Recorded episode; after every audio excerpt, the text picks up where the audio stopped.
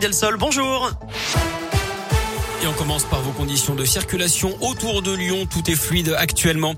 À la une, ce conseil de défense sanitaire ce matin à l'Elysée en présence d'Emmanuel Macron. Il est notamment question de la dose de rappel de vaccin pour les personnes les plus fragiles. Faut-il la rendre obligatoire? C'est notre question du jour sur radioscoop.com. En tout cas, la prise de conscience semble se faire au sein de la population avec ce record hier sur Doctolib. 98 000 demandes de rendez-vous. Emmanuel Macron qui va s'adresser aux Français ce soir à 20h. Ce sera sa neuvième allocution depuis le début de la crise sanitaire. Dans l'actu l'inquiétude en Mayenne. Plus de 120 gendarmes sont mobilisés depuis hier pour retrouver une adolescente de 17 ans. Elle était partie faire un jogging, mais elle n'est pas rentrée. Son père aurait retrouvé ses écouteurs tachés de sang près d'une forêt. Un hélicoptère, une équipe cynophile et une brigade fluviale sont sur le pied de guerre ce matin.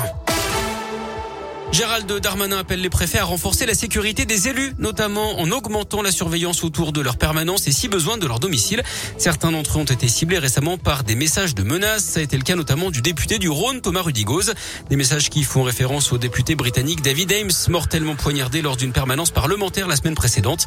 Près de 1300 menaces ou agressions contre les élus ont été enregistrées l'an dernier, trois fois plus qu'en 2019 d'après des données du ministère de l'Intérieur. Une bonne nouvelle dans l'actu local, la fin de l'errance pour plusieurs étudiants, ceux qui ont obtenu leur licence à Lyon 2 et qui étaient en attente pour un master seront bien inscrits. La présidente de l'université l'a confirmé ce matin à une délégation de l'UNEF. Les étudiants se mobilisaient depuis plusieurs semaines. Ils avaient occupé d'ailleurs son bureau hier soir.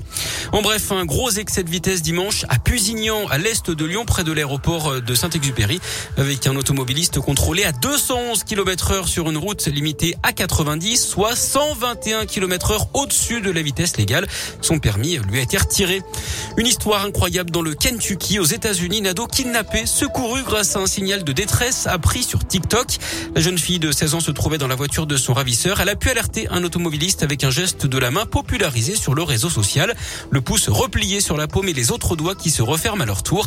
Un signe qui a permis l'arrestation de ce prédateur sexuel. Et puis Thomas Pesquet de retour parmi nous. Le spatiologue français à Améry, tôt ce matin au large de la Floride. Il a été conduit à Houston, au Texas, pour subir une batterie de tests médicaux.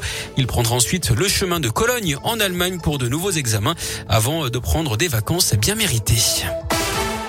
Du sport du foot, semaine capitale pour l'OL féminin avec la réception du Bayern Munich demain soir à 21h à Dessine. Troisième journée de la phase de poule de la Ligue des Champions. L'OL est leader, le Bayern deuxième.